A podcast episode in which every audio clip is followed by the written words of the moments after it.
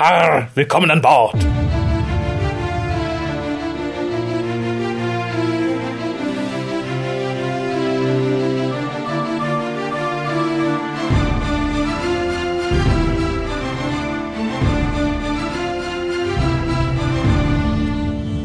Hallo und herzlich willkommen zum Deutschen Doktor Podcast. Mein Name ist Raphael und bei mir ist die Dame, die mir heute ein Maultäschli gekocht hat. Guten Tag. Der gerade ins Wort gefallen wurde. Ja. Die Pia. Hallo. Richtig, richtig. Ja, warum sind wir heute hier? Bei 100 Grad gefühlten. Darum habt, hört ihr auch Vögel im Hintergrund und ein bisschen Nieselregen und so. Ich sehe nicht ein, heute das Fenster zuzumachen, wo wir uns schon aufraffen, bei diesen Ofentemperaturen zu podcasten. Sehr richtig. Was möchten wir denn heute tun? Also am liebsten würden wir natürlich aufhören zu schwitzen und uns irgendwo schön hinsetzen, wo es kühl ist. Aber äh, was tun wir stattdessen? Die Piratenfolge bekasten natürlich. Die da heißt? Curse of the Black Spot. Ich habe Black Spot, ne? Irgendwas. Ihr seht, die Hitze macht uns allen zu schaffen. Äh, ja, kommen wir zum Üblichen. Telefonisch könnt ihr uns erreichen unter 0211 58008591. Ich finde, da sollte auch jeder mal öfter Gebrauch von machen. Das ist irgendwie in, in, ja, es ist eine Unsitte, zu Unsitte verkommen, da mal nicht anzurufen. Ich finde, man sollte es tun. Möchte auch direkt hinweisen, wir haben bald unseren 200. Geburtstag. Den 200. Nein, umgekehrt. Wir haben unseren fünfjährigen Geburtstag und unsere 200. Folge, was mit ein bisschen Glück auf ein und das, denselben Event fällt. Äh, Und da finde ich, solltet ihr mal anrufen und uns gratulieren. Möglichst ihr alle. Es ist, es ist, es ist ein Ortsgespräch, wenn überhaupt. Wenn ihr ein Telefonfeld habt, ist es umsonst. Ruft an, bestellt uns herzliche Glückwünsche, freut uns an, weiterzumachen. Alternativ könnt ihr unserer Agenda 2011 folgen und uns 10 Euro spenden. Das hat im Übrigen der Jan gemacht. Vielen Dank an dieser Stelle. Und natürlich wollen wir weiter auch handgeschriebene Post. Äh, wo war ich stehen geblieben? Ihr könnt unsere Tweets lesen auf www.twitter.com-hucast oder im Forum von drwho.de mit uns reden, über uns reden, lesen, was wir über andere schreiben. Oder ihr schreibt uns einfach ein E-Mail an info.hucast.de und natürlich holen wir Bilder für die Fotowand. Fangen wir an mit den News. Da ist einiges aufgelaufen in letzter Zeit. Ich äh, hoffe, wir kommen trotzdem in kühlen 45 Minuten durch diesen Podcast durch. Bist du bereit? Ja. Hast du dich selber informiert? Ein bisschen notgedrungen. Ja, notgedrungen. Ich habe ja immer, ja, ich habe es ja immer durch dich mitbekommen. Ach so, genau. Sitzt der Raffi am Rechner und schreit, ah, das und das ist passiert. naja, ihr sollt es auch mitbekommen. Äh, als allererstes der erste Torchwood-Trailer ist draußen für die nächste Staffel. Ja, im Netz könnt ihr ihn angucken. Ich werde ihn jetzt nicht extra verlinken. Ich glaube, im Zweifelsfall guckt ihr einfach bei YouTube mal nach Torchwood-Trailer. Miracle Day. Genau. Ähm, wie fandst du ihn? Ich fand ihn ganz gut. Ich fand ihn relativ amerikanisch, größtenteils. Ähm, ich habe mich sehr über die Besetzung auch gefreut. Die kannte man ja vorher schon ein bisschen. Jetzt mal von Captain Jack und Gwen natürlich abgesehen. Ja. Fand ich, hat sich da auch sehr gut gemacht. Ja, vor allem Bill Pullman fand ich ganz großartig. Genau. Habe ich auch schon lange nicht mehr gesehen in Action. Ja, hat also auf mich alles sehr gut gewirkt. Ähm, gestört hat mich ein bisschen Gwen. Ich, Wie immer. Ich, ich fand, die Frau hat wie ein Fremdkörper gewirkt. Ich will nicht sagen, dass alle anderen gut aussehend und intelligent gewirkt haben, aber sie hat so richtig, sie hat so eine richtige Kerbe reingehauen, fand ich. Ja, sie ist die Hausfrau, die die Rolle gewonnen hat. Also, naja, ganz, ganz furchtbar, aber ansonsten, ja, an, ansonsten fand ich, es sah gut aus. Ich harre der Dinge, die da kommen. Ja, sehe ich ähnlich. Ähm, ja gut, Gwen mochte ich ja noch nie. Insofern wird's das da auch nicht ändern. Ähm, wo du sagst, sieht sehr amerikanisch aus. Ich finde es sehr gut. Denn erst dachte ich, dann wird das eine typisch amerikanische Serie und so. Äh, und sie wirkt am Anfang auch ein bisschen, auch in dem Trailer. Es wirkt halt so uramerikanisch irgendwie mit der Hinrichtungsszene von, von, von dem Charakter von Bill Pullman und so. Und in dem Moment, als halt Jack und die Konsorten da auftauchen, schlägt das so ein bisschen um. Ich finde, es spiegelt sehr gut, was da passiert ist. Wir haben jetzt eine in Amerika produzierte Serie und trotzdem ein englisches Team. Und ich finde es sehr schön, dass sie dann wirklich auch ein bisschen wie Fremdkörper, wie britische Fremdkörper wirken, die in Amerika in die Investigations reinstolpern. Ja. Und dass sich das auch so optisch ein bisschen widerspiegelt. Ja, wobei ich doch eine kleine Gefahr sehe, weil ich fand, Torchwood war ja immer ein bisschen anbiedernder und ein bisschen mainstreamiger für das ähm, normale Publikum, das halt vielleicht auch mit britischen Produktionen sonst nicht so klar kam und mit Doctor Who nicht so klar kam. Und ähm, fand, dass die ganze Sache in Wales und das ganze, ja, britische einfach, dem noch so ein bisschen Charme gegeben hat und es so aus der Mittelmäßigkeit rausgezogen hat im Notfall. Und ich fürchte, das ist jetzt vielleicht zum Teil weg. Jetzt muss es sich wirklich mit anderen, auch sehr guten amerikanischen Serien messen, weil es die gleiche Optik hat. Und d- Ja, da ich weiß, was du meinst, aber ich, ich glaube, allein nach dem Trailer würde ich sagen, sie schaffen's. Also rein optisch sah der Trailer jetzt nicht schlechter aus. Und wenn ich Staffel 3 minus 50 Prozent als Maßstab nehme, um sich mit anderen amerikanischen Serien zu messen, liegen die immer noch ein, ein gutes Stück drüber, oder? Ja, wenn es wieder wie Staffel 3 wird. Ja, Oder ja, annähernd so gut. 50, Ja, ja. 50 Prozent würden mir reichen.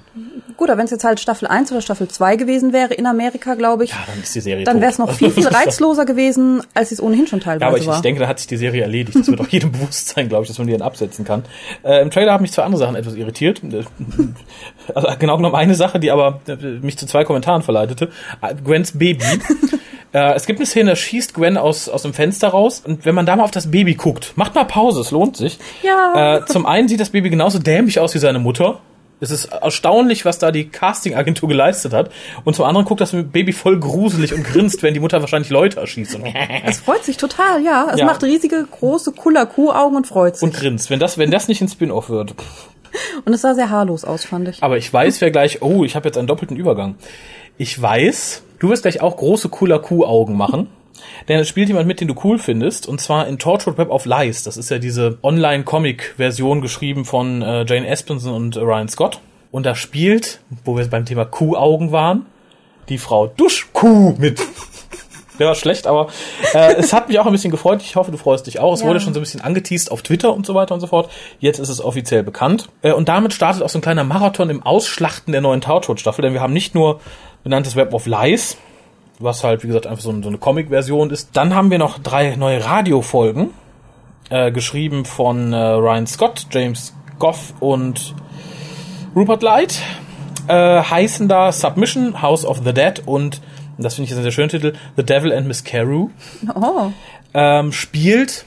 Und ich denke, da haben die zehn Mädels mit ihren Säcken Kaffee für gesorgt. Vor Children of Earth, also ist Janto dabei. Schickt noch mehr Kaffee, vielleicht gibt's dann auch ein Buch mit ihm. Dann seid ihr doch glücklich. Äh, hat mich ein bisschen irritiert, weil ich war davon ausgegangen, dass die Radiohörspiele auch wieder zwischen den Staffeln spielen, genau wie es vor Staffel 3 auch war. Äh, das hat man nicht so nicht getan, denn, und damit kommen wir, kommen wir weiter auf dem Pfad der Ausschlachtung, es gibt auch drei Bücher und die äh, schließen die erzählerische Lücke zwischen den beiden Staffeln. Denn laut Russell T. Davis wäre es nicht möglich gewesen, das mit einem simplen Radioplay zu machen. Da brauchte man schon Bücher für, nämlich Firstborn by James Goss, Long Time Dead by Sarah Pinborough und The Man Who Sold the World by Guy Adams. Das, diese drei Bücher hat man gebraucht. Ja, die sind dazu da, die erzählerische Lücke zu schließen. Ich finde es ein bisschen albern. Ich werde mir natürlich die, die Hörspiele anhören. Ich werde mir auch das Web of Lies angucken.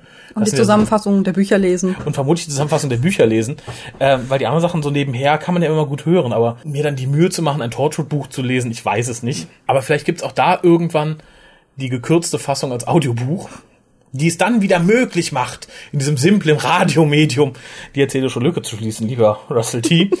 Das werde ich mir vielleicht auch noch antun. Ja, ja, wenn Torchwood einmal im Jahr kommt, dann wird's mit dem Merchandise und ähm, mit, dann wird's damit Media. episch, oder? Dann wird alles rausgehauen. Irgendwie schon, aber wenn es nur einmal im Jahr käme, wäre es, glaube ich, nicht so schlimm. Es kommt ja jetzt irgendwie nur alle anderthalb Jahre bisher. Wir hatten ja nie irgendwie im regelmäßigen Abstand eine Torchwood-Staffel. Aber gut, ich meine, sollen sie machen. Die, die- die Kaffeeverschicker werden es kaufen. Die wissen auch, dass das sonst kein Mensch liest, oder? Wenn sie es unterm Jahr rausbringen. Ja, ja, ich denke, ja, wahrscheinlich. Äh, ich ich finde es auch sehr bezeichnend. Es sind jetzt zwei Torchwood-Bücher erscheinen jetzt auf Deutsch, also sind angekündigt, eins ist jetzt erschienen. Und das ist relativ schlecht. Zwingt mich nicht nach dem Titel zu suchen. Ich werde es auch gern vielleicht irgendwann reviewen. Aber es ist halt kein gutes Buch, weil die auch geschrieben wurden, bevor Torchwood überhaupt lief. Man hatte ja nicht irgendwie die Möglichkeit, irgendwie groß was zu schreiben. Äh, Im Forum bei uns hat das eine, eine Dame reviewed und sagte, nee, schlecht. Kann ich keinem raten zu kaufen. Und dann schrieb tatsächlich so, ein, so eine Kaffeeverschickerin drunter, doch, du solltest, du solltest sagen, die sollen es kaufen, damit mehr produziert wird, damit wir mehr Deutsche bekommen. Lüg die doch einfach mal an. Äh, weiß ich nicht. Also Das stand im Forum öffentlich. ja, ja, also ich Oh. finde, da hätte, da hätte man den Kaffee vielleicht besser trinken sollen. Aber naja, die Anstalten sind groß genug. Zwangsjacken werden immer noch hergestellt, äh, wie ihr mögt. Aber es gibt auch, was heißt gute Nachrichten, aber mehr interessante fernab von Torchwood, nämlich die Titel der letzten drei Sarah Jane Episoden sind bekannt gegeben worden und ihre Autoren.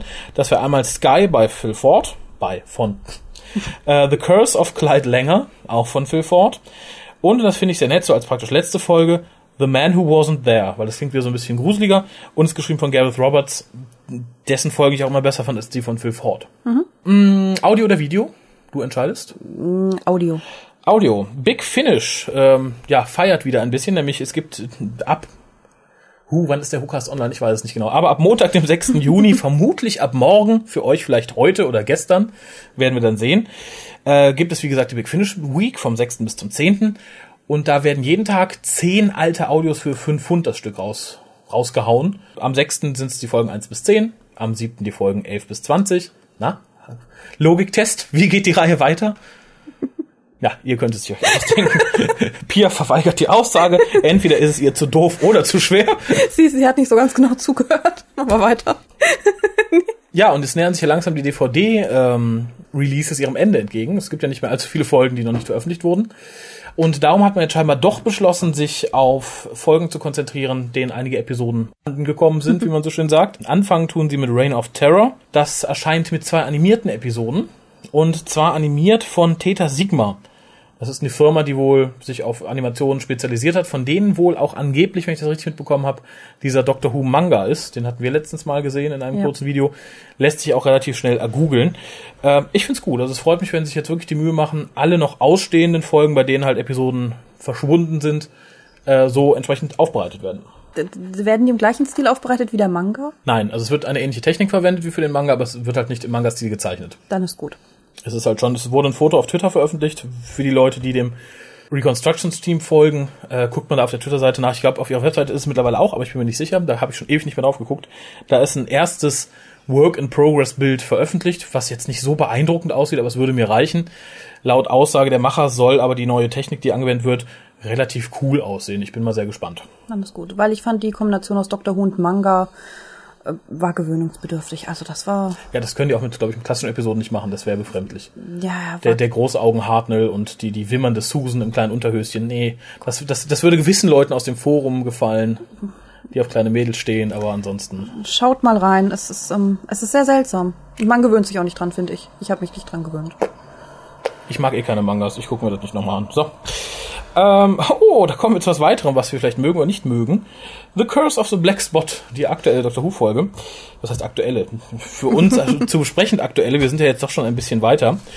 Äh, aber mühsam ermüht sich das, äh, ernährt sich das Eichhörnchen, darum äh, hängen wir vermutlich ein bisschen hinterher, aber es ist jetzt erstmal Sommerpause, insofern können wir uns ja Zeit lassen. Aber keine Sorge, das wird nicht passieren.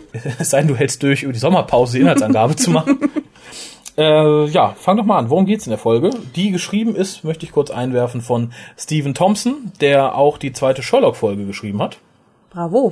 Bravo. Welches aber die schwächste Sherlock-Folge war, möchte ich nochmal sagen. Das war die mit den Chinesen und diesem... Mit der Chinesin, die sich versteckt hat. Genau. Ja, okay. Aber, Trotzdem, äh, bravo. Ja, es zeigt sich hier, die Folge wurde vorgezogen, sollte ursprünglich in der zweiten Hälfte der Staffel gezeigt werden. Ich denke mal, darum führt es auch dazu, dass das Drehbuch nicht ganz so ausgereift ist, wie hätte sein können. Regie führte der nicht wirklich talentierte, in meinen Augen, Jeremy Webb. Und folgendes ist der Inhalt. Wir finden uns auf einem Piratenschiff wieder, das offenkundig gestrandet ist und ähm, bekommen so im Kurzverfahren erzählt, dass ähm, es sehr verhängnisvoll ist, wenn sich einer der Piraten verletzt, denn dann erscheint ein schwarzes Mal auf seiner Hand. Und ähm, aus dem Meer steigt eine Sirene oder wie sie dort noch bezeichnet wird, ein Dämon auf, der anfängt zu singen, den Verletzten damit in einen sehr seltsamen Zustand versetzt, der ihn anscheinend total willenlos macht und von der Sirene angezogen. Bitte hier ein Verb einsetzen. Wird. Und ähm, das Ganze endet dann so, dass der Verletzte jeweils ähm, sich bemüht, die Sirene zu berühren und in dem Moment, in dem er sie berührt, dann scheinbar explodiert. Der Doktor, Amy und Rory landen auf dem Schiff, geraten erst in ein bisschen Trouble mit den Piraten. Ein bisschen Trouble. Ein bisschen Trouble. Mit den Pirates. Mit den Pirates. Zumindest Amy, die mit ihnen kämpft. Dabei wird Rory verletzt was natürlich ähm, für den weiteren Verlauf der Handlung wichtig ist, denn wir wollen Rory nicht an die Sirene verlieren. Sie können sich dann mit den Piraten so ein bisschen anfreunden mm, und ähm, entdecken auf diesem Schiff den Sohn des Captains, der sich offensichtlich an Bord geschmuggelt hat, krank ist, man hört ihn die ganze Zeit husten und bereits einen schwarzen Fleck auf der Hand hat. Mhm. Ähm, der Doktor hat die Vermutung, dass die Sirene durch das Wasser immer ähm, ja sozusagen an Bord kommen kann, ihre Opfer heimsuchen kann. Mhm. Und ähm, schließt deswegen Amy, Rory und den Jungen plus zwei Piraten, von denen dann einer abhaut, der andere verletzt wird, in den Pulverraum ein, weil der ja vollkommen trocken sein muss. Äh, der Captain und ähm, der Doktor gehen in die TARDIS, wollen die TARDIS starten, haben aber Probleme. Sie merken, irgendwas stimmt nicht und die TARDIS kann nicht wegfliegen. Als sie die TARDIS verlassen, löst sich diese in grünem Schimmer auf und ist einfach weg. Mhm. Der Doktor hat ähm, daraufhin einen Geistesblitz und merkt, dass die Sirene gar nicht durch Wasser erscheinen muss, sondern dass sie Reflexion nutzt, dass sie in Spiegelbildern erscheinen kann. und hat jetzt ein bisschen Angst um den kleinen Jungen oder generell um die Person im Pulverraum, da der Captain seinem Sohn noch einen Medaillon umgehängt hat. Als Glücksbringer sozusagen. Es äh, setzt also der große Run zum Pulverraum ein und ähm, man kann gerade noch verhindern, dass die Sirene, Dämon, was auch immer, alle dahin rafft. Die logische Konsequenz ist jetzt natürlich, dass man erstmal alle spiegelnden Flächen an Bord zerstören muss und äh, dass niemand, der verletzt ist, bereits an Deck gehen kann, bis das Schiff wieder Segel setzen konnte. Mhm. Denn das Meer selbst ist ja auch eine spiegelnde Oberfläche. Mhm. Als dann endlich mal ein Gewitter aufzieht, ähm, gehen natürlich alle sofort an Deck, wollen los schippern. Und ähm, das kleine Problem besteht darin, dass jetzt der Sohn des Captains sich den Schatz des Captains aus einer Truhe krallt, der dann über Deck rollt und ähm, die Sirene aufsteigt, den kleinen Jungen explodieren lässt, scheinbar. Und ähm, dann zwar kurzzeitig vom Doktor gefangen werden kann, Rory allerdings über Bord geht. Das heißt gefangen, er schmeißt dann einfach die Krone, glaube ich, auch über Bord oder so. Dass halt keine Reflexion mehr da ist, dann ist die Sirene weg. Stimmt. Rory ist jedenfalls über Bord gegangen, die Sirene hüpft ihm hinterher und dem Doktor fällt in diesem Moment ein, tja, vielleicht ist das gar nicht so übel mit der Sirene, vielleicht explodieren die auch gar nicht alle, wir müssen ihr folgen. Oder besser gesagt, den Verletzten folgen. Das war ein bisschen anders. Soll ich mal einspringen? War es ein bisschen anders? Für die letzten fünf Minuten. Na, 20 Sekunden. Ja, länger hätte das jetzt auch nicht mehr gedauert. Äh, ja, und folgendes, der Doktor schafft es ja dann, die Sirene wieder verschwinden zu lassen. Rory wird aber von dem Segel oder von dem Mast erfasst und wird über Bord geworfen.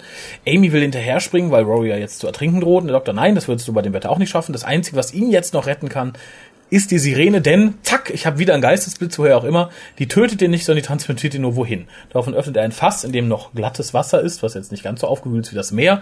Die Sirene steigt empor, schnappt sich Rory, daraufhin natürlich dann auch scheinbar explodiert, was man nicht sieht, weil es unter Wasser ist.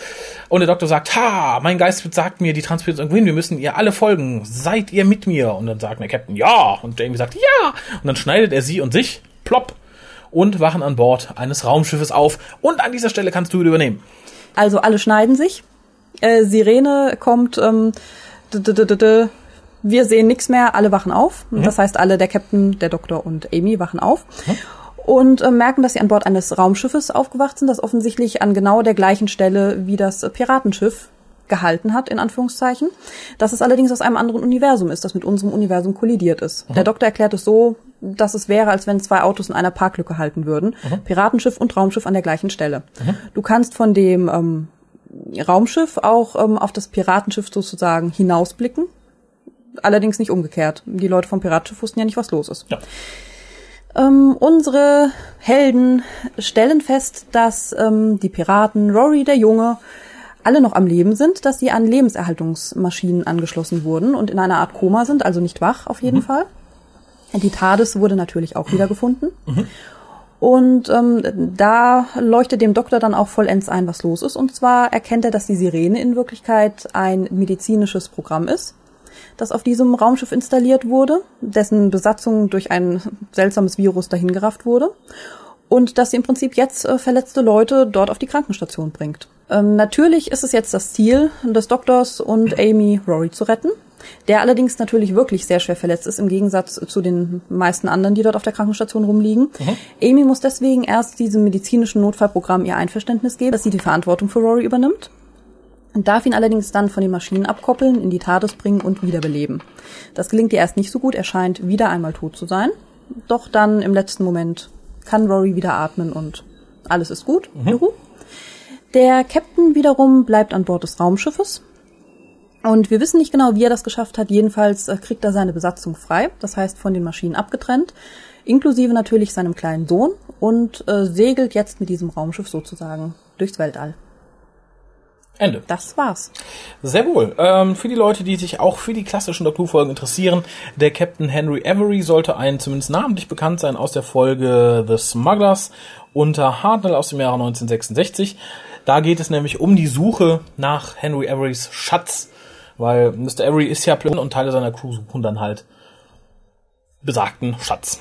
Ähm, wird hier nicht explizit erwähnt. Ich denke auch nicht, dass das die Erklärung für, für diese Folge sein soll. Also die Interaktion mhm. zwischen den beiden Folgen ist G0. Ich frage direkt, wie hat's dir gefallen? So im Großen und Ganzen noch keine Wertung abgeben, aber vielleicht als Einstieg. So im Großen und Ganzen fand ich es sehr unterhaltsam.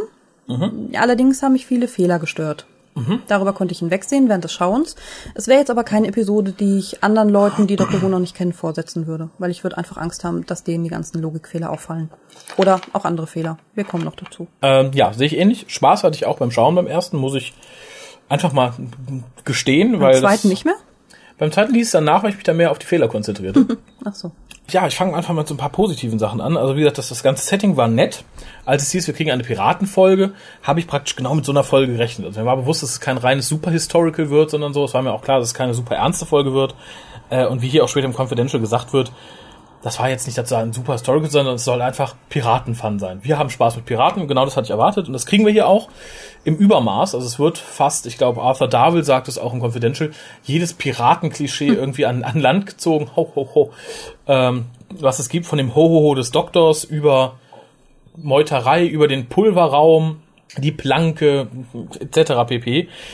Das setzt sich auch in, in allen Kleinigkeiten vor. Die Musik ist ganz großartig, aber sehr stark angelehnt an das, was wir aus äh, Pirates of the Caribbean kennen. Ja.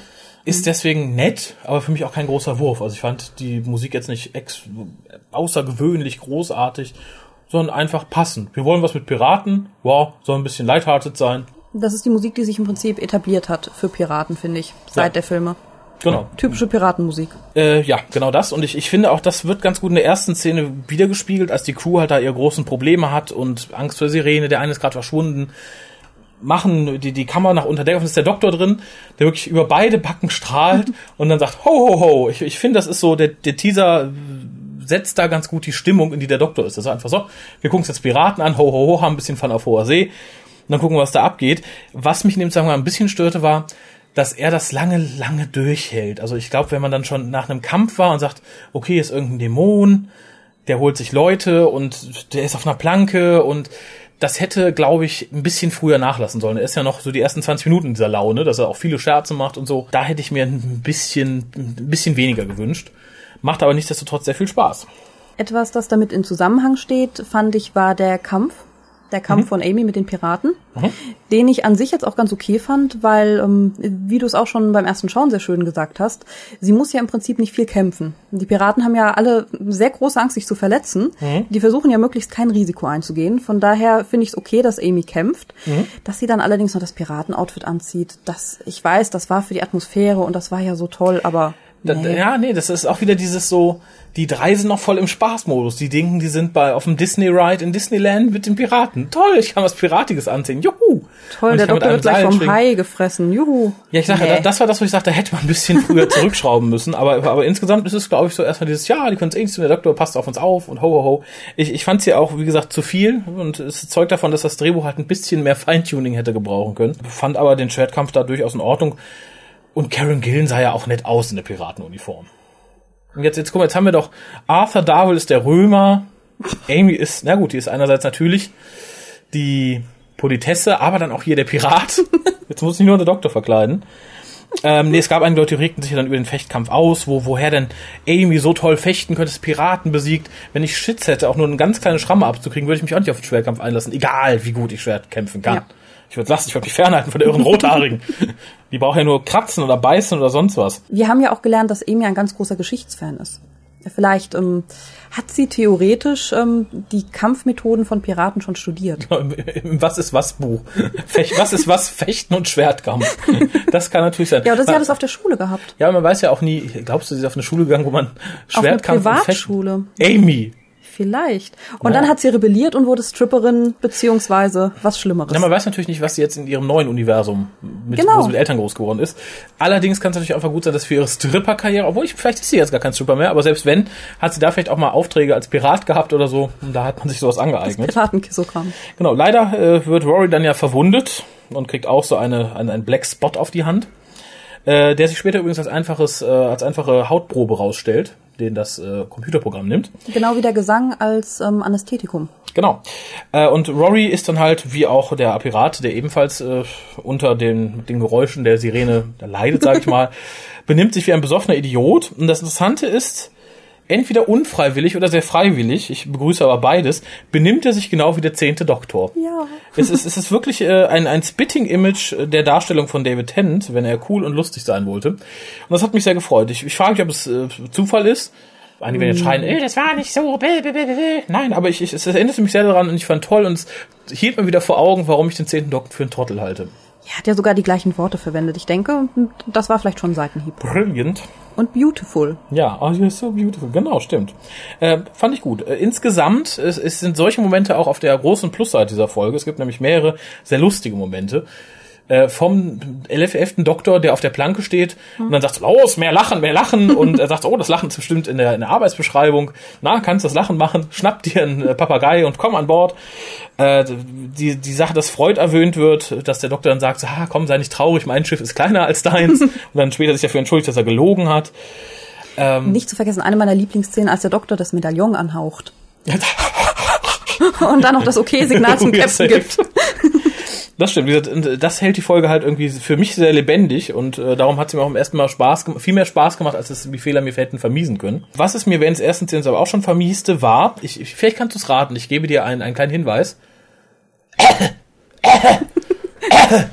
Das nervende Blag. Ja, genau, das hätte man sich sparen können. Huh, das ist böse Wort gesagt. ich weiß nicht, warum sowas sein muss. Also wir haben ja jetzt auch den, den Zweiteiler mit dem Flash gesehen, der dann äh, wenig später kam ich finde, es ist so eine kleine Fixierung von Moffat, dass der in fast jeder Folge irgendwie ein Kind reinprügeln muss. Ähm, vielleicht nur, damit man eine, eine, eine Kinderfigur hat, in die sich andere Kinder, die jünger sind, hineinversetzen können. Mhm. Hier ist der Sohn von Avery, in, in der Flash-Folge war es der Sohn von irgendeinem Arbeiter da. Die, ähm, die Folgen an sich sind aber halt auch viel weniger für Kinder geeignet. Also ich finde jetzt diese Staffel ist kaum noch, also ich glaube schon, dass Kinder sie gucken können, aber ich mhm. finde, es ist kaum noch für Kinder direkt gemacht von der Thematik her. Und ich glaube, deswegen hat man umso mehr gesagt, in jeder Episode muss mindestens ein Kind drin sein, damit genau. man nicht total vergisst, dass das hier mal für Kinder war. Ja, auch wenn ja. die kleinen Babys schon zerschmelzen. ja, stimmt. Vorsicht, Spoiler. Ähm, und das, das wirkte hier halt auch schon wie ein bisschen so. Und ich hätte halt auf den Jungen verzichten können, weil irgendwie war mir die, das kleine Blache unsympathisch. Jetzt der Schauspieler an sich nicht nur, dass er blass war und gehustet hat, ich habe ja eh ein bisschen, ein bisschen Furcht vor Viren, die nicht meine sind. Das, das hätte nicht sein müssen. Äh, schön war aber im Zusammenhang mit dem Jungen, der dann im Pulverraum ist und die anderen sind ja auch erstmal im Pulverraum. Es, es gibt ein sehr langes Theater darum, dass zwei ähm, Soldaten, also zwei Piraten ja meutern wollen und daraufhin der Junge verletzt einen von denen, dann sagt, nee, dann bleibe ich auch im Pulverraum. Nee, nee, der andere läuft natürlich mhm. davon. Äh, und der eine, der im Pulverraum bleibt, ist nach zwei Schnitten verschwunden. Der ist einfach weg. Wir sehen ihn am Ende auf der Krankenstation wieder. Also beziehungsweise er kommt dann in die in den Steuerraum. Als alle wegfliegen. Genau. Äh, aber ob das wirklich einem Schnitt zum Opfer gefallen ist, ob das einfach schlampig im Drehbuch war, ist eine andere Frage. Hat mich dann aber doch tatsächlich ein bisschen gestört. ja, ja. Also ich mag es nicht, wenn Leute, ich meine, es ist auch schon mal ein Cyberman der Tat ist verschwunden, den, der dann nie wieder aufgetaucht ist. Aber äh, da hätte man darauf achten können. Äh, und jetzt sind wir auch schon, glaube ich, bei den vielen, vielen Fehlern dieser Folge. Möchtest du weitermachen oder soll ich hier einfach mal mich auslassen? Mm, ja, ich konnte, weil wir gerade bei dem Jungen waren, mit einem Fehler weitermachen. Oder es ist nicht direkt ein Fehler, ich finde es so ein bisschen unglaubwürdig. Je nachdem, ja, wie die Vorgeschichte auch immer lautet. Und zwar ähm, fand ich ein bisschen komisch, dass der kleine Junge seinen Vater nach dem Tod der Mutter oh. gefunden hat auf einem Schiff, ähm, das er anscheinend für ein Schiff der Navy gehalten hat. Ich weiß ja nicht, die, die segeln ja bestimmt nicht unter Piratenflagge, sagtest du auch schon beim Schauen, aber. Also auf hoher See schon, aber ich denke, wenn sie im Hafen anlegen, ja, ja. sagen, ho, ho, ho. genau, und haben bloß gucken. genau. Ja, aber ich glaube, ein Schiff der Navy erkennst du doch eigentlich. Die haben doch bestimmt äh, hier Flaggen und Embleme und was weiß ich nicht nur alles. Ja, und sehen nicht so scheiße aus wie Piraten. Also. genau, nicht so runtergekommen. Ja. Und dass er ihn dann also wirklich gefunden hat und sich dann anscheinend auch noch über längere Zeitraum versteckt hat auf dem Schiff. Mit dem Husten. Mit dem Husten, wo es anscheinend auch nicht so viel zu essen gab. Ich fand, die sahen jetzt nicht alle so aus, als wären sie da so wohl genährt. Das ist ja auch der Grund, warum sie den Doktor über Bord schmeißen wollen und Rory, weil sie sagen, wir möchten nicht noch äh, mehr Leute haben, die wir durchfüttern müssen. Also fand ich, es klappt bestimmt, rein theoretisch, aber so ein bisschen unglaubwürdig fand ich's. Der Junge hat bestimmt die Blutegel gegessen, die unter Deck gewohnt haben. Ja, vielleicht. Äh, ich fand es auch ein Hahn herbeigezogen, weil die Mutter ja schon drei Jahre tot zu sein scheint und äh, ja, ja. Naja. Ja, obwohl, ähm, ich glaube, er hat nur gesagt, der Vater hat sich drei Jahre nicht gemeldet, oder? Kann sich auch nicht gemeldet haben, als er noch gelebt hat. Ja, gut. Aber selbst da finde ich es dann irgendwie doch äh, außergewöhnlich. Weitere Fehler, die mich dann auch nervt, man sagt ja, nach der Hälfte der Folge kommt der Doktor auf die Idee, ja, die kommt ja durch die Reflexion, äh, stört dahin darauf die Spiegel und die Fenster, aber was mit den Scherben, die reflektieren genauso. Jeder Löffel, Spiegelbild in den Augen, äh, da hätte man vielleicht zumindest von der Mindestgröße reden können oder so, also mindestens zwei Quadratzentimeter oder so. Dann ist das ja noch irgendwie machbar, aber alles, was kleiner ist, da kommt es ja nicht mehr durch. Äh, fand ich sehr schwach. Also mag im ersten Moment zwar nett, sein, wenn er da alles zertrümmert und sagt, jetzt kommt sie nicht mehr durch. Man darf auch nicht eine Minute drüber nachdenken, dann weiß man, okay, ist Bullshit. Ja. Es gibt überall Reflexion. Vor allem, als dann später das Gewitter ist, endlich alle auf Deck dürfen, sieht man ja, dass es immer noch Reflexion natürlich im Wasser gibt Ja. und ähm, dass auch ähm, eine Lampe in der Gegend rumhängt, die auch noch reflektiert. Und selbst wenn man dann halt sagt, man braucht wirklich reine Reflexion ohne das Wasser, Mhm. wie kann dann die Sirene aus der Krone erscheinen, Ja. die dann übers, über Deck rollt und ja auch schon klitschnass ist und die kommt da trotzdem durch. Ja, ich sage, das es war relativ wenig durchdacht. Ich, ich, ich halte dem Skript mal zugute, dass daran lag, dass man es von der zweiten Hälfte vorgezogen hat und dann nicht mehr ganz so viel Zeit war, daran rumzuschrauben. Was stört mich noch? Also es ist, es ist, jetzt wird's ein bisschen viel, glaube ich. Nee, ein, ein süßes habe ich noch. Ich fand sehr nett, dass der Doktor am Anfang halt sagt, dass die Sensoren das Piratenschiff auf, äh, aufgezeichnet haben und sie darum da sind. Und dann führt er ein neues Wort ein, nämlich das Problem Word. Und das finde ich sehr nett. Und es, ist, es passt auch irgendwie zu Matt Smith, dass er dafür ein Wort, also praktisch einen Begriff entwickelt, für Sachen, die er nicht sagen darf in der Zeitperiode. Ich würde ja Multidimension sagen, aber wenn wir schon bei Sensorenproblemen haben, äh, fand ich sehr gut. Ähm, was mich total störte, auch schon beim ersten Mal, dass diese Erkenntnis, dass die Sirene nicht tötet, sondern nur transportiert, dem Doktor so in 0,2 Sekunden zugeflogen kam. Da hätte ich mir irgendein Indiz gewünscht, irgendwas Kleines noch und nicht einfach so, oh, Rory ist über Bord, hm, pling, vielleicht tut sie ja was Gutes. Ja, vor allem, da man es ja darauf angelegt hat, dass es auch wie ein Mord im Prinzip aussah, weil die Leute sind explodiert. Die Ja. haben sich nicht aufgelöst oder sonst was, die sind verpufft. Ja, das fand ich halt sehr, sehr, sehr, sehr, sehr schade. An Bord noch, ich glaube, dann komme ich hier chronologisch dann auf an das Bord des Raumschiffes, aber auf Bord des Piratenschiffes sahen wir dann auch nochmal die Augenklappen-Lady, die wieder die gute Amy begutachtet. Wir erfahren ja später, wir wissen mittlerweile natürlich warum. Ähm, war auch wieder okay, aber ähnlich wie der Riss in der ersten Staffel war dann hier halt die Augenklappen-Lady. War jetzt auch nicht so der große Wurf für die ähm, für den roten Faden der Staffel. Ja, wir landen dann mit dem Doktor und Eamon Avery auf der Brücke des anderen Schiffes, des, des ebenfalls dort geparkten Raumschiffes. Und da ist dann so der nächste große Schnitzer im Drehbuch für mich drin. Warum landen die drei auf der Brücke? Alle anderen sind ja scheinbar irgendwie in die Krankenstation gekommen und haben dann nicht bewusstlos ohne Doktor auf der Brücke rumgelegen.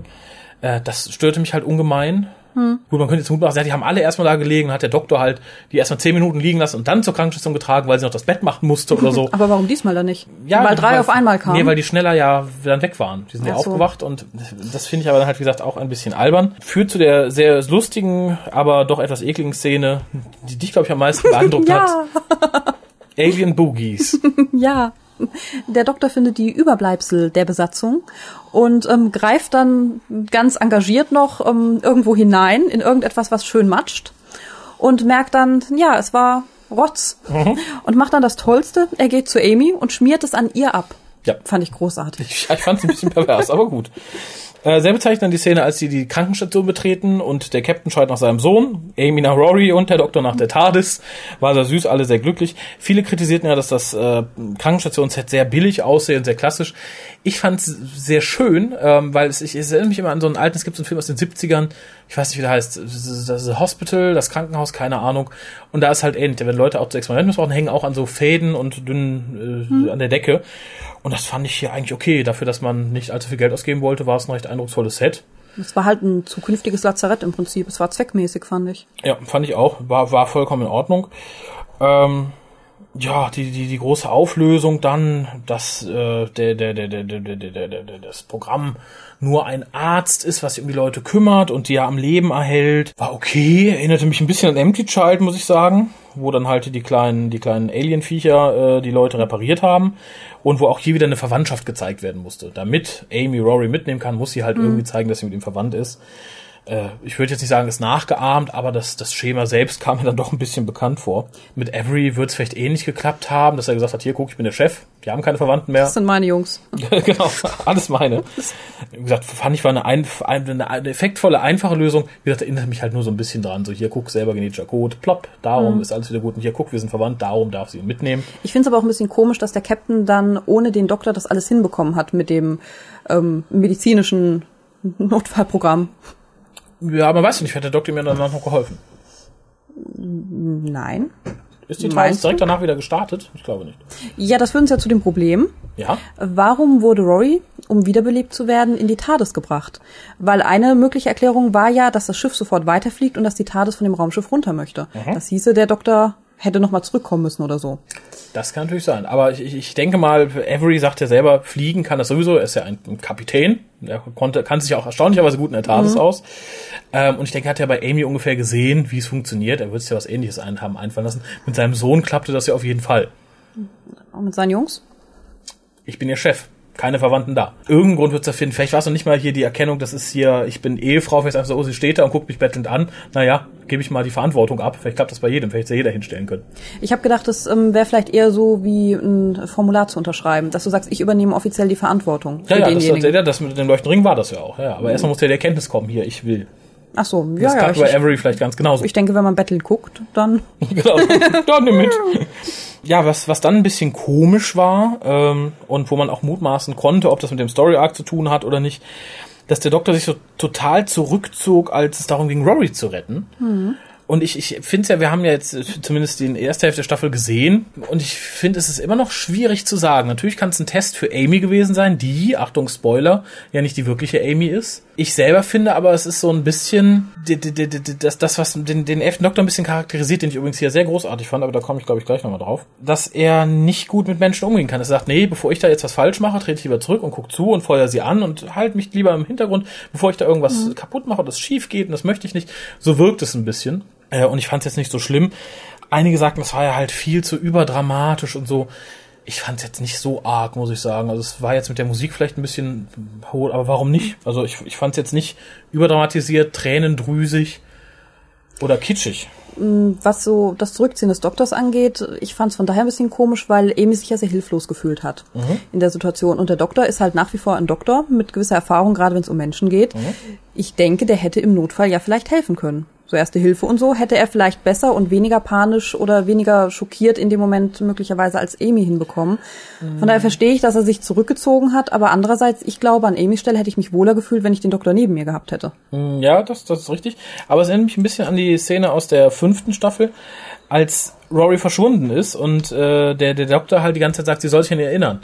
Da wirkt er auch, er feuert sie zwar an, aber wirkt halt auch so ein bisschen passiv. Er sagt, das ist deine Sache, du musst es machen, du musst dich erinnern, weine dich ihn, dann klappt das und so. Und hier wirkt es so ein bisschen ähnlich. So, mach das, das schaffst du und so, aber ich halte mich raus und geht dann so ein bisschen zurück.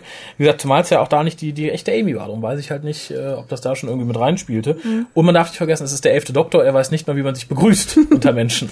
Das stimmt. Und irgendjemand, ich weiß aber nicht mehr, in welchem Kontext das überhaupt war, ich weiß nur, es war irgendwann in den letzten Jahren, hatte mal ähm, gesagt, ob es jetzt stimmt, kann ich nicht so ganz beurteilen, dass er das Gefühl hätte, dass der Doktor immer eher ein Katalysator wäre, dass er jemand ist, der die Menschen dazu bringt, etwas zu tun, Ja, ja. hoffentlich so, also, etwas so sollte Gutes es idealerweise auch immer sein, ja, ist richtig. und ähm, eigenständig zu handeln.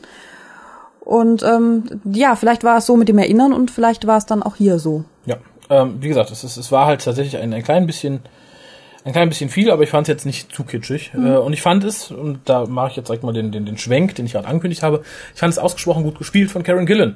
Sagt ja viele gerade während der fünften Staffel, na, na, Schauspiel ist ja nichts, ist ja mehr Model.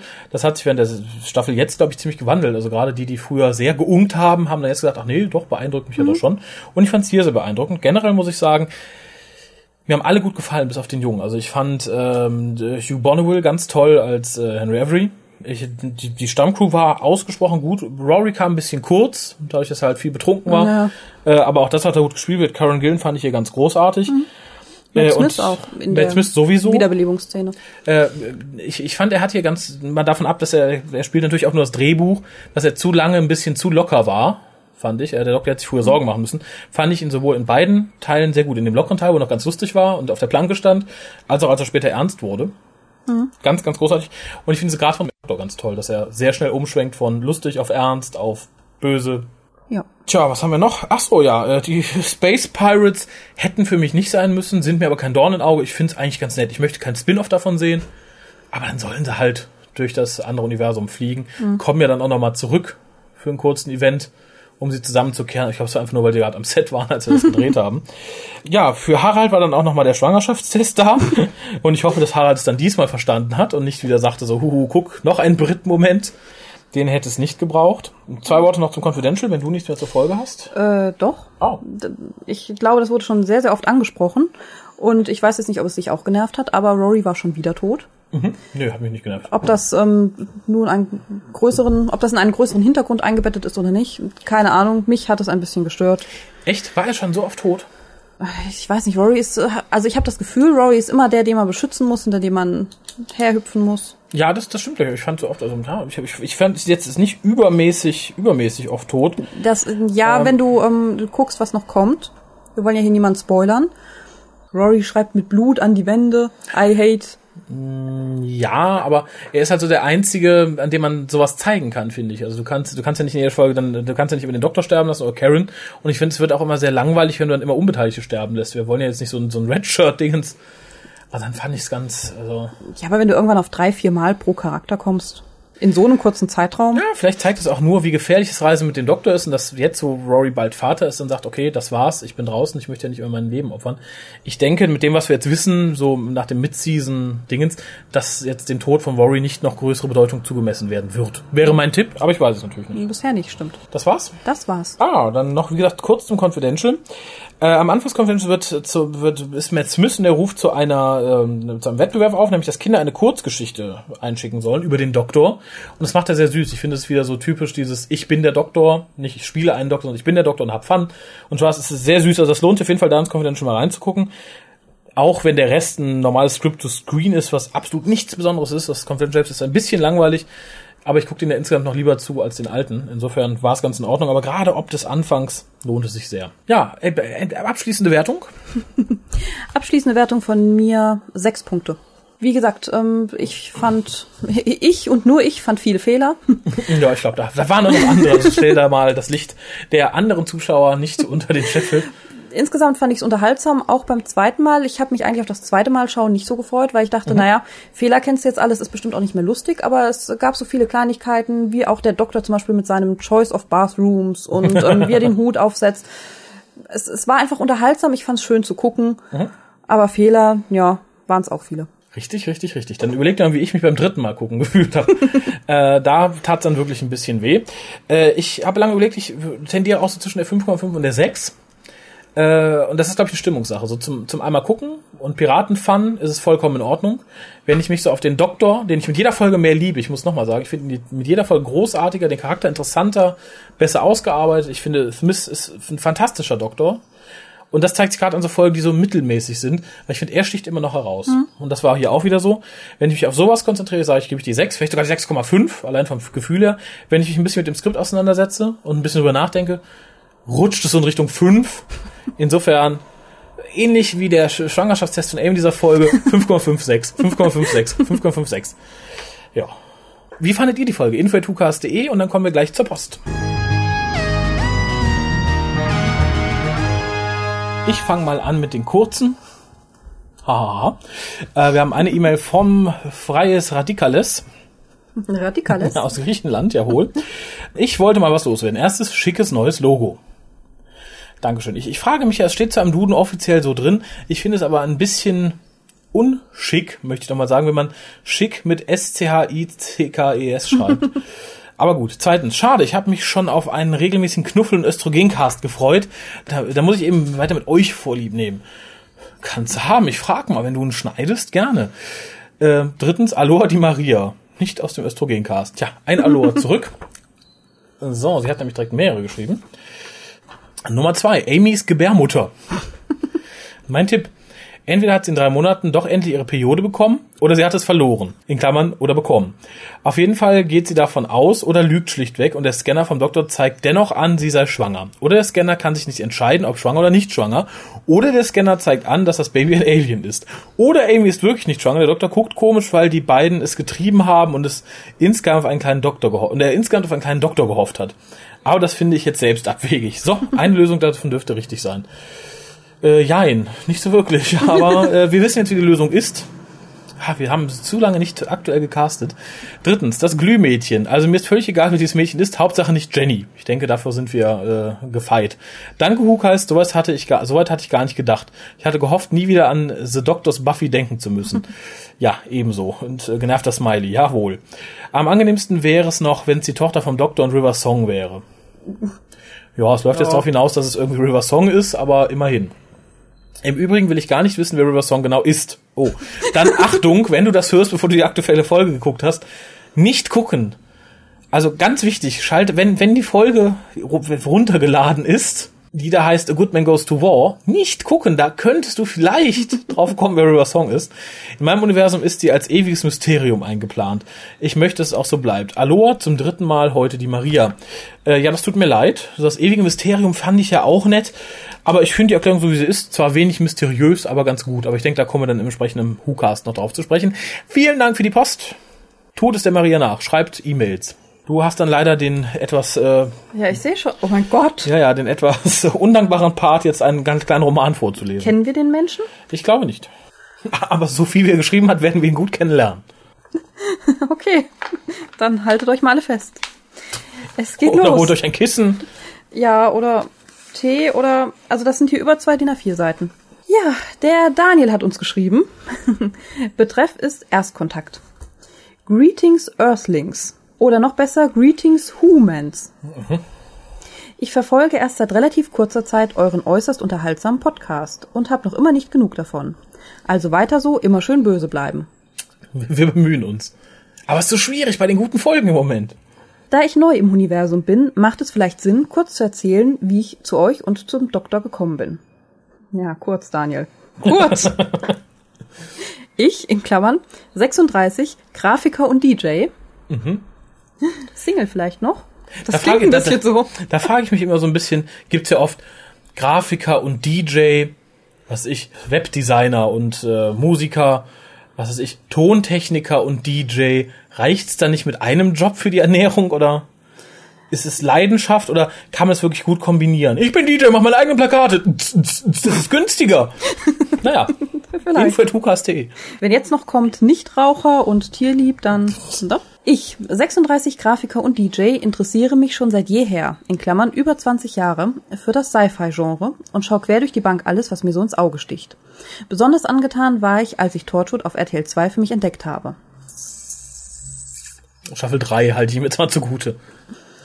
Bevor ihr jetzt mit den Augen rollt und denkt, och Menno, schon wieder so ein Fanboy, Hätten wir da, würden wir nie tun.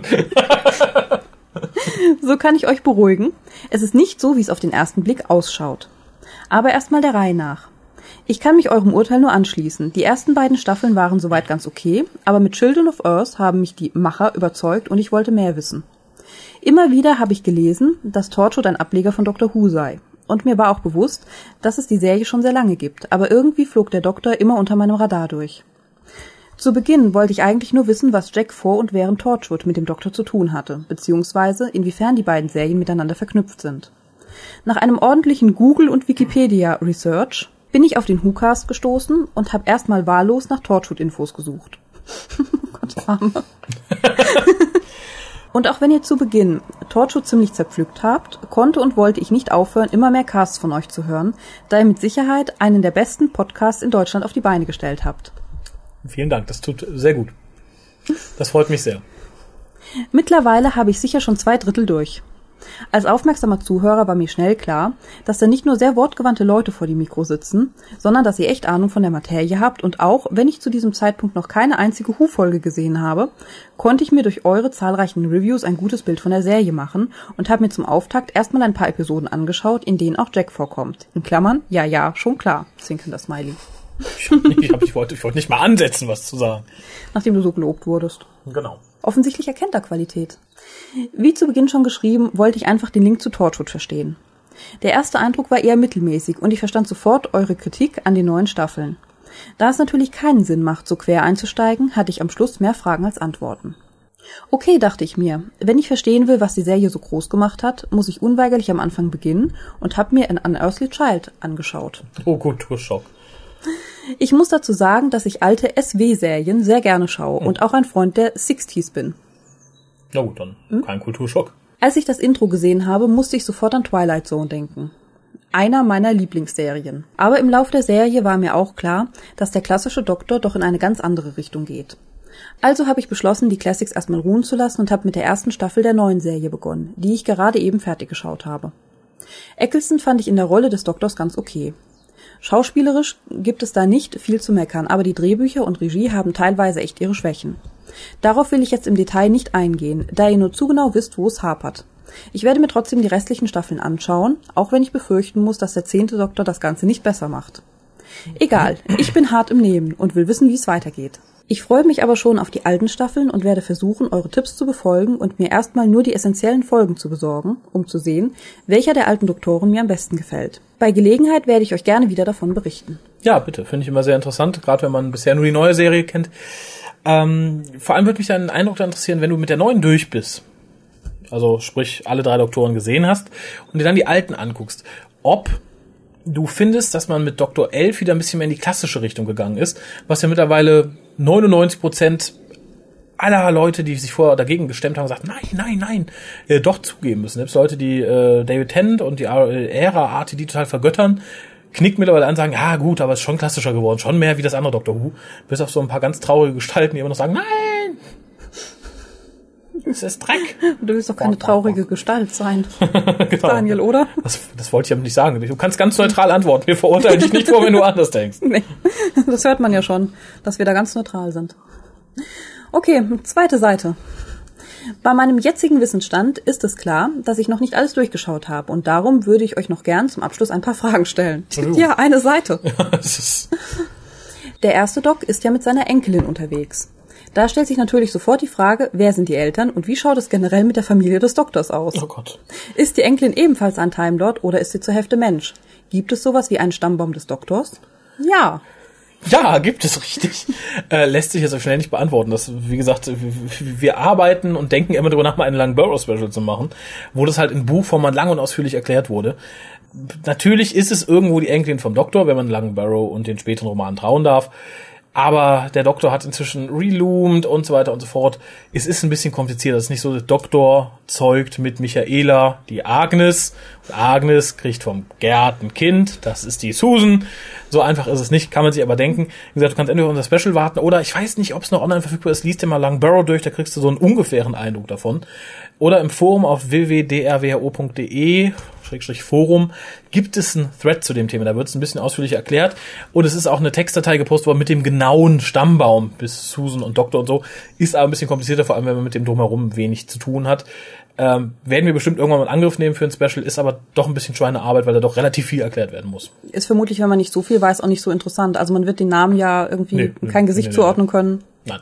Ähm, und ob Susan jetzt ein Time Lord ist oder nicht, also sie ist nicht halb Mensch oder so, auch wenn der Doktor halb menschlich sein soll, das wird aber später auch, na, ist ja auch egal. Nur, es gibt in der klassischen immer noch den Ausspruch so, dass Time Lords halt die Akademie fertig haben müssen, vorher nur Gallifreyan sind. Ob sie regenerieren kann, sprich ein Time Lord ist oder halt nur Gallifreyanerin, ist noch offen. Und bisher ist sie nicht regeneriert. Okay, so viel dazu. Zweitens, in The Empty Child trifft Jack meines Wissens nach zum ersten Mal auf den Doktor und begleitet ihn bis zum Ende der ersten Staffel. Um die TARDIS aufzutanken, machen sie einen Zwischenstopp in Cardiff, ganz in der Nähe vom Torchwood Hub. Torchwood wird aber mit keiner Silbe erwähnt.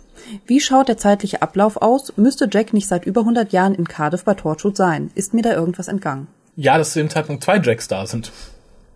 Jack ist ja schon seit 1800 Schlag mich tot auf der Erde wieder, aber das ist ja der Jack nach The Empty Child und so weiter und so fort. Also in dem Moment haben wir da den Jack, der Torchwood noch nicht kennt, der mit dem Doktor unterwegs ist und irgendwo auf der Erde, vielleicht in Gewahrsam, vielleicht gerade auf Mission, ist der zukünftige Jack, der halt dann die ganze Vergangenheit nochmal durchlebt hat auf der Erde. Weiter sind mir noch weitere Logikfehler in der ersten Staffel aufgefallen, die ich jetzt aber gar nicht alle aufzählen kann. Ihr habt das sicher schon in dem einen oder anderen Cast erklärt. Nein. Erste Staffel haben wir noch nicht becastet. Mhm. Aber könnt ihr vielleicht die auffälligsten und wichtigsten Fehler in der ersten Staffel klarstellen? Sollte für euch ja kein Problem sein. Der größte und auffälligste Fehler ist natürlich der Tod des neunten Doktors und die Regeneration in den zehnten. Ansonsten äh, wird es jetzt auch schwierig. Der staffelweit, dass Bad Wolf eine Kackidee war vielleicht. Ansonsten äh, Nein, kommt bestimmt bei den Einzelreviews, die auch irgendwann noch nachgeholt werden. Aber wie gesagt, du kannst gerne schreiben, wenn dir irgendwas da in den Nägeln brennt, was dich störte info.hukas.de. Ähm, wahrscheinlich die letzte Frage, wenn ich das hier richtig überblicke. Hey.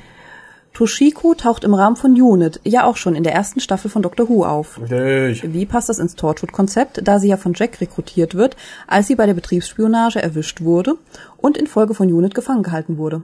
Das beantwortet gerade die Frage, oder? Nee, nicht, die, nee, äh, nicht, nicht wirklich. Äh, sie ist ja unterwegs in äh, Aliens of London, ist das, glaube ich, ne? Sagt er doch?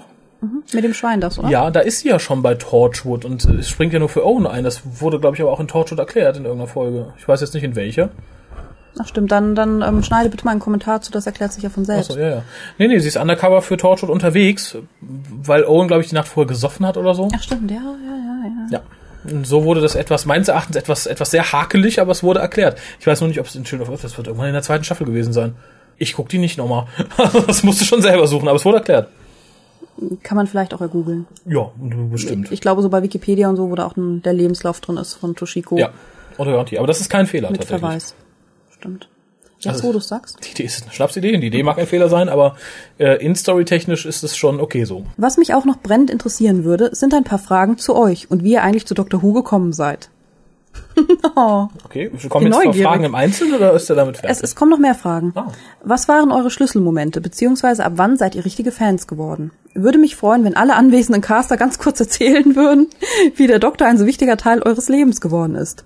Und das führt mich gleich zur nächsten Frage. Stopp, dann würden wir jetzt erstmal kurz antworten.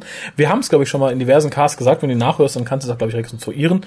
Für mich ist der Werdegang so Doctor Who auf RTL gesehen, damals die deutsche Ausstrahlung, für gut befunden, lange irgendwie ein bisschen nachgehangen, so ein bisschen den Kontakt verloren, äh, außer auf London-Reisen mal Spielzeugfiguren angeguckt, gekauft oder so vom siebten Doktor, dann gewundert, dass es ja noch mehr als den siebten Doktor gibt, der bis dahin für mich immer nur der Doktor war und nicht der siebte Doktor.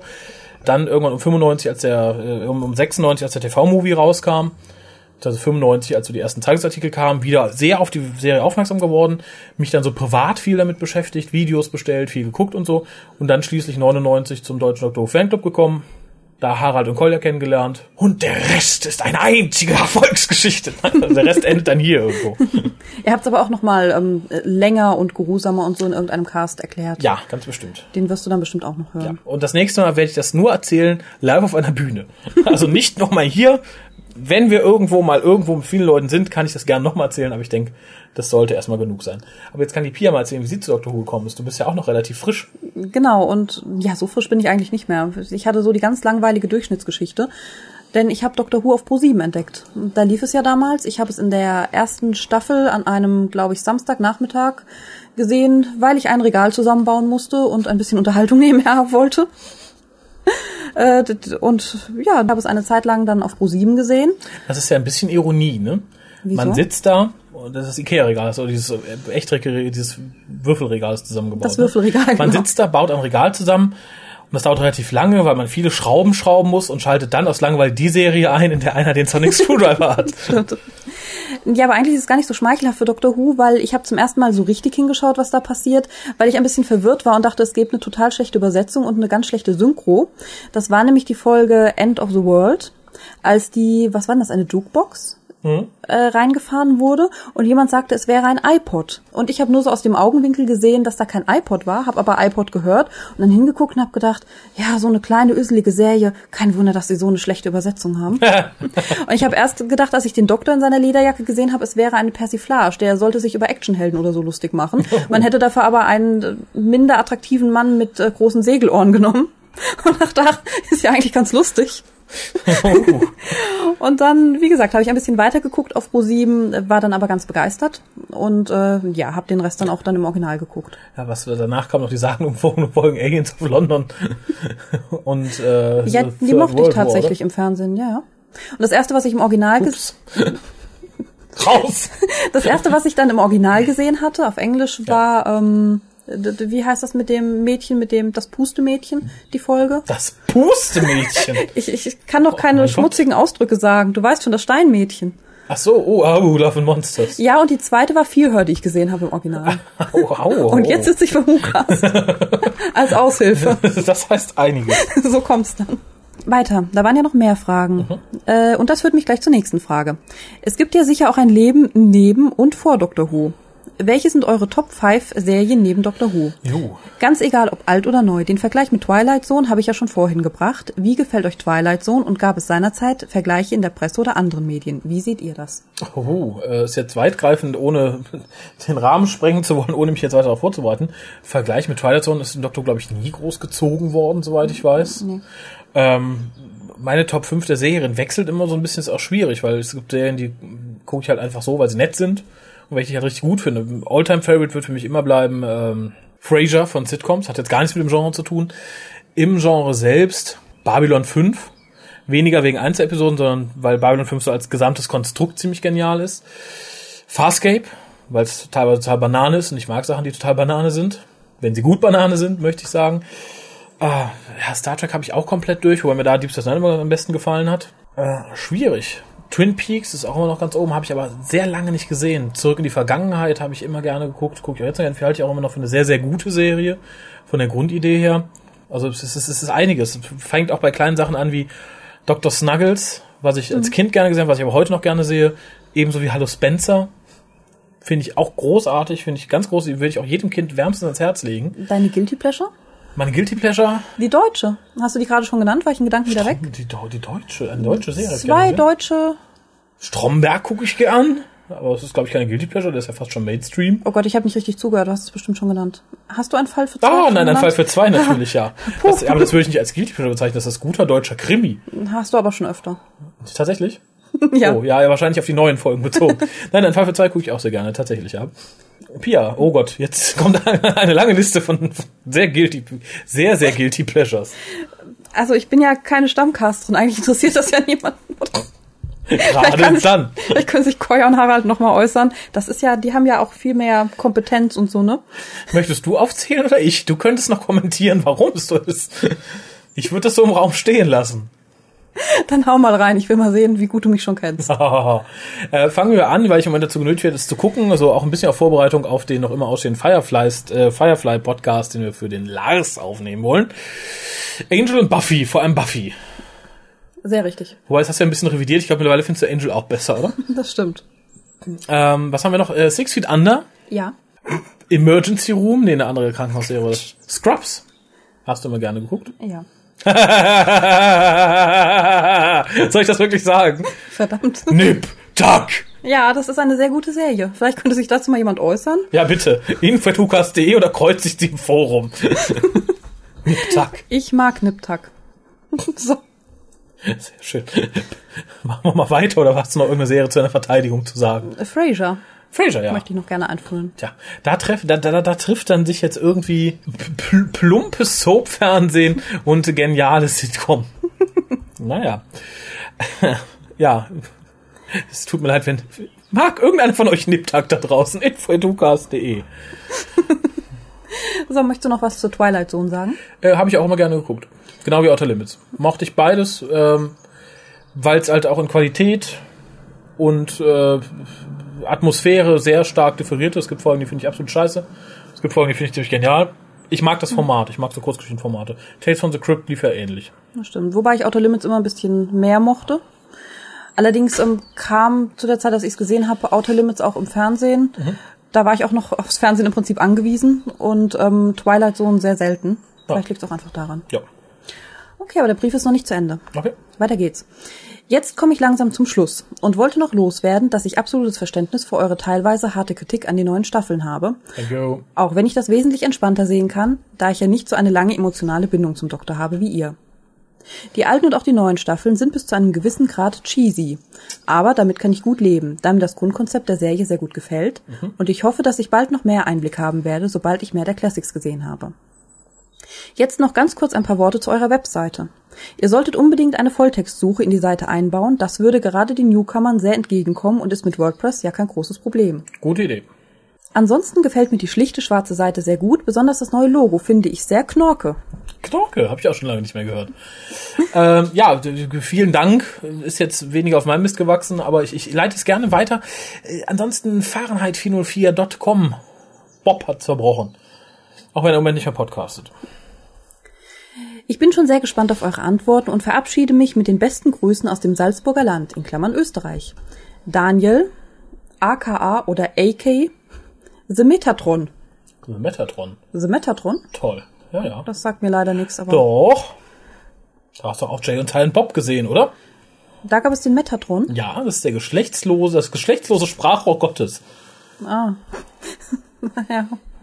Naja, Gespiel, P gespielt von Severus Snape.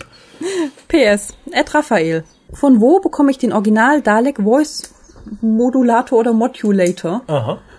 den auch du verwendest? Oh ja, nee, das wäre ein großer Traum von mir. Was mich wieder führt, Agenda 2011, 10 Euro für den WhoCast, nochmal für alle. Äh, das Original, äh, ich nehme an, du nimmst das, du meinst das Gerät, was am häufigsten verwendet wird, das ist der Muga Fuga. Den benutzt MacBricks auch im Moment mit einem, äh, mit einem, ja, mit einem Lippenmikrofon. Also das direkt, Mugafuga. das heißt Mugafuga, M-O-O geschrieben. Ähm, es ist ein ganz normaler Ringmodulator. Äh, ich glaube auf ah, 32 Hertz, ich müsste nachgucken. Ich persönlich benutze sowas nicht. Es ist zu teuer, es kostet um die 250 Euro. Wie gesagt, ich hätte es gern, es wäre sehr nett. Würde mir auch ein bisschen Arbeit abnehmen. Äh, kannst du aber mit jedem beliebigen, also mit fast jedem beliebigen Software-Ringmodulator imitieren. Ich glaube, es gibt sogar einen von Muga Fuga für relativ wenig einen Software, Software-Ring-Modulator. Ist aber auch in fast jeder Audio-Software drin. Wie gesagt, ein bisschen mit 32 Hertz rumspielen, 32, 30, 25, so um den Dreh rum, bewegt die Modulation für die Daleks. PPS. Als Torchwood-Fan war ich ganz begeistert, dass es doch noch eine vierte Staffel gibt und habe in meiner Vorfreude drei Fanposter und drei Wallpaper-Sets designt. Bei Gefallen kannst du ja gern die Links von meinem Blog auf eure Seite setzen. Und ein Link zu einem Poster, naja, beziehungsweise zu den Postern und zu den Wallpapern. Ah, gute Idee. Ich habe es mir angesehen, die gefiel mir ganz gut. Äh, wenn ich dran denke, mache ich's. Wenn nicht, schrei nicht zu laut. Sie waren aber auch schon in unserer WhoCast-Gruppe auf Facebook zu sehen. Also für die Leute, die jetzt sagen, oh, mich interessiert mal, was der Metatron so bastelt, schaut mal in unsere Facebook-Gruppe. Es lohnt sich, es sind schon 100, fast 150 Leute. Vielleicht seid ihr der 150. Ich sage jetzt einfach mal für den 150. der sich anmeldet und mir danach brav eine E-Mail schreibt, sagt, hallo, ich bin der 150. Der kriegt, der kriegt eine Kleinigkeit geschickt. Ich weiß jetzt noch nicht was. Ich habe ja hier, wie gesagt, ein Regal mit ein paar Goodies rumfliegen. Meldet euch. Info at hukas.de, respektive meldet euch in der Facebook- Facebook-Gruppe an. Dankeschön. Haben wir mehr Post. ja, ja. Und generell danke für diesen langen, langen Brief. Ja. Äh, wie gesagt, es, es ist jetzt nicht in aller Ausführlichkeit zu beantworten, weil wir eh schon wild überziehen, hier noch viel Post liegen haben, weil wir so lange getrödelt haben. Äh, wenn noch irgendwas unklar ist, info.hukas.de. Einige Fragen werden sich ja bestimmt auch noch beantworten, wenn du die anderen Casts hörst, Bestimmt. sei es zu persönlichem als auch zu fachlichem. Genau. Also, weiter geht's mit einer Mail von Peter. Ah, Betreff die BBC sucht. Hallo liebe WhoCaster. Diese Mail ist entweder was für euren Newsbereich oder für die Leserbriefe. Folgenden Artikel habe ich heute bei wunschliste.de gefunden. Ähm, und zwar geht es im Artikel um britische TV-Nostalgiker suchen verschollene Fernsehschätze.